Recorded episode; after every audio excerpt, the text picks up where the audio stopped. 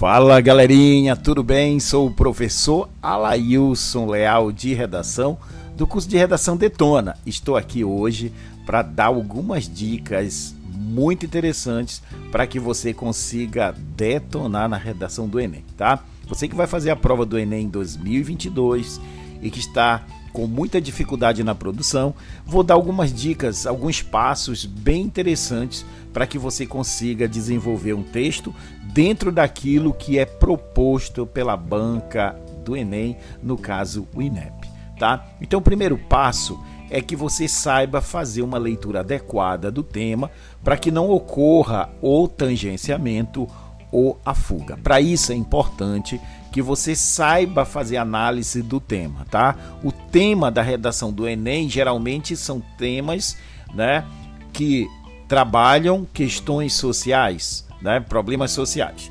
Esse é o primeiro passo. Segundo, é importante que você encontre essas palavras-chave, tá? Todo o tema do Enem ele trabalha com um elemento específico, tá? Ele não trabalha um tema muito geral, ele especifica a discussão. Então, o primeiro passo é você encontrar a palavra norteadora, aquela que vai direcionar a discussão, a palavra especificadora, aquela palavra que vai delimitar um determinado público que vai ser colocada em discussão. E aí, geralmente o tema do Enem ele fala também sobre a questão na sociedade brasileira.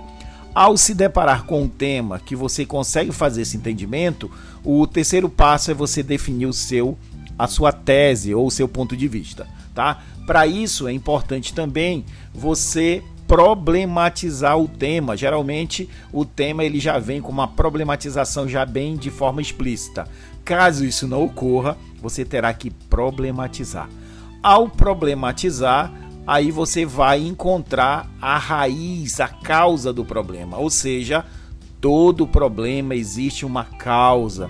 E aí é necessário você elencar quais são essas causas que contribuem para que esse problema exista.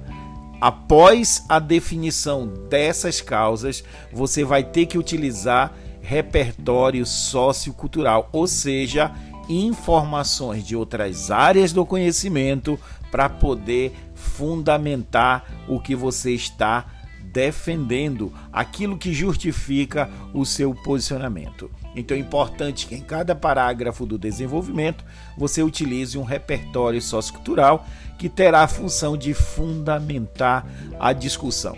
Dentro desses blocos que eu vou chamar de desenvolvimento 1 e desenvolvimento 2, você precisa dominar a parte estrutural. Você precisa entender que cada parte do D1 e do D2 existe uma particularidade. Por exemplo, o tópico frasal, a ampliação, a análise e o fechamento. Isso precisa estar de forma muito clara e objetiva para que você realmente consiga deixar isso muito claro para o leitor, no caso, para os corretores.